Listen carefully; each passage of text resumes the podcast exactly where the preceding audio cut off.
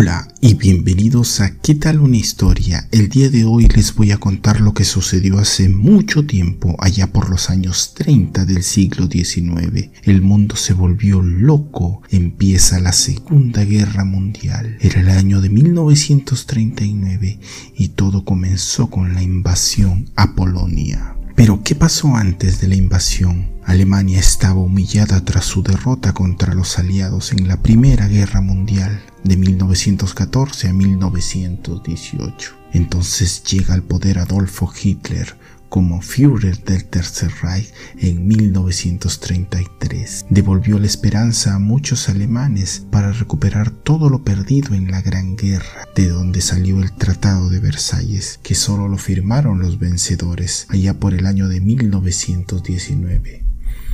Hitler empezó su lucha. Primero se produjo la remilitarización de Renania en 1936, la anexión de Austria en 1938 y la incorporación de los Sudetes. Esto sucedió porque se firmó el Pacto de Múnich mediante el cual Gran Bretaña, Francia e Italia reconocieron todas las demandas territoriales alemanas sobre Checoslovaquia a cambio de que Alemania se comprometiese a no reclamar más territorio. Ahora, ¿por qué aceptaron semejante trato? Nadie quería tener otra guerra la Gran Guerra o Primera Guerra Mundial costó muchas vidas y por el amor de Dios, ¿quién quiere otra guerra igual o peor? Pero las ambiciones alemanas eran enormes, así que en marzo de 1939 Hitler ocupó Chequia para fundar un protectorado, era una forma de invasión. Bohemia Moravia independizó Eslovaquia bajo un gobierno títere que obedecería a los alemanes. Incluso invadieron una región llamada Memel en la costa de Lituania sin que Londres y París interviniesen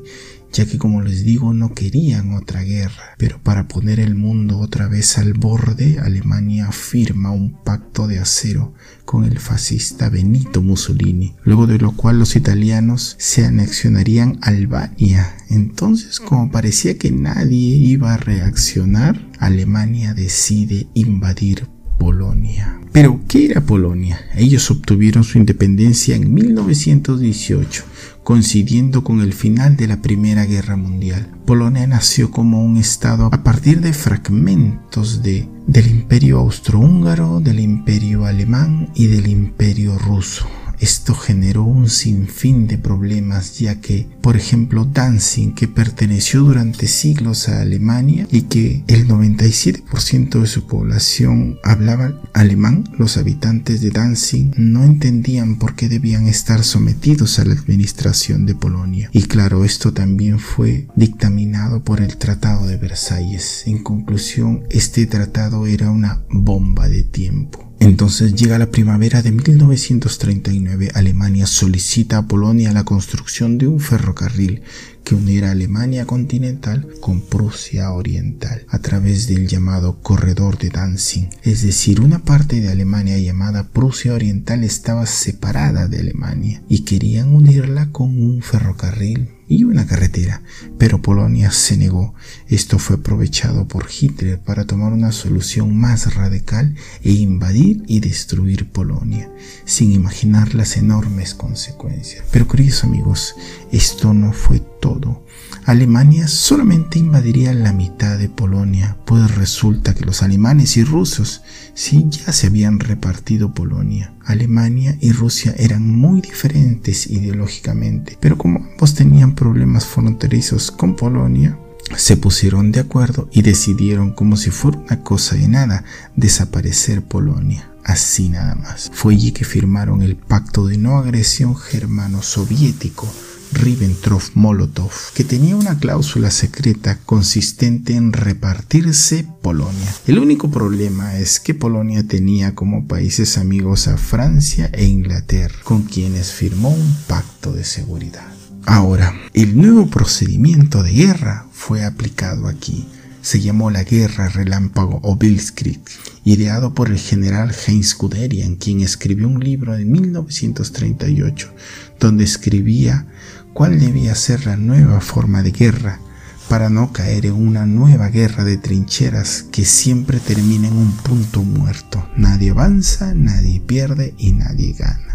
La guerra relámpago se trata de rapidez, es decir, envías muchos tanques, ellos penetran con gran rapidez, desbordan el frente, la infantería rodea a las tropas enemigas, mientras al mismo tiempo la aviación se dedica a destruir las comunicaciones, fuente de suministros, aeropuertos, ferrocarriles. Esto este proceso no debía detenerse hasta lograr destruir el corazón del enemigo. Todo debe ser muy rápido para evitar que se organice una respuesta. Y básicamente la estrategia de Polonia era resistir hasta que la ayuda llegara. Sus 880 tanques y 400 aviones no pudieron con los 2.700 tanques y 2.300 aviones que Alemania puso en la empresa de desaparecer Polonia. Polonia no se había actualizado todavía su ejército dependía en su gran mayoría de caballos, tanto así que el 2 de septiembre se produjo la batalla de Pomorska, en la cual una gigantesca carga de caballería se enfrentó contra cientos de tanques y ametralladoras alemanas. El resultado de enfrentar una idea tan antigua con las armas modernas fue catastrófico. Entonces llega el 3 de septiembre Inglaterra presenta un ultimátum a los alemanes exigiendo que se retiren antes de las 11 de la mañana, pero Alemania no obedecería. Luego de unas horas la guerra llegaría a escalar para que luego de muy poco tiempo sea una guerra mundial. Aquí tenemos un error de cálculo, puesto que pensaban que Polonia no sería defendida hasta 1942 o 1943, no en 1939. De hecho, el programa de rearme estaba proyectado para esos años en lo que estaría lista Alemania para enfrentarse a dos potencias como son Francia e Inglaterra. Solo dos días después Hitler tenía en sus manos el ultimátum británico, en el cual se especificaba que si no se retiraban antes de las 11 de la mañana, del 3 de septiembre la guerra sería declarada y solo unas horas después Francia remitiría su propio ultimato. Uno de los jerarcas alemanes, Hermann Göring, luego de enterarse de que dos países le declaraban la guerra, tan rápidamente exclamó, si perdemos esta guerra, que el cielo nos proteja. Entonces casi de inmediato se les vino la noche a los alemanes, literalmente se les vino la noche, ya que el gobierno no encendió las luces del alumbrado público de las ciudades en prevención de un posible bombardeo francés o británico. Fue entonces que los alemanes se encerraron en sus casas y encendieron sus radios. Y para empeorar las cosas, el día 17 de septiembre, el mismo mes, Rusia ataca la retaguardia de los polacos. Entonces, el siguiente mes de octubre, el 6 de octubre, casi 36 días después del inicio de la invasión, Polonia se rendía y quedaba en poder de los alemanes y rusos. Lo que acaban de escuchar terminaría con 50 millones de personas luego de seis años. No se pierda el siguiente capítulo.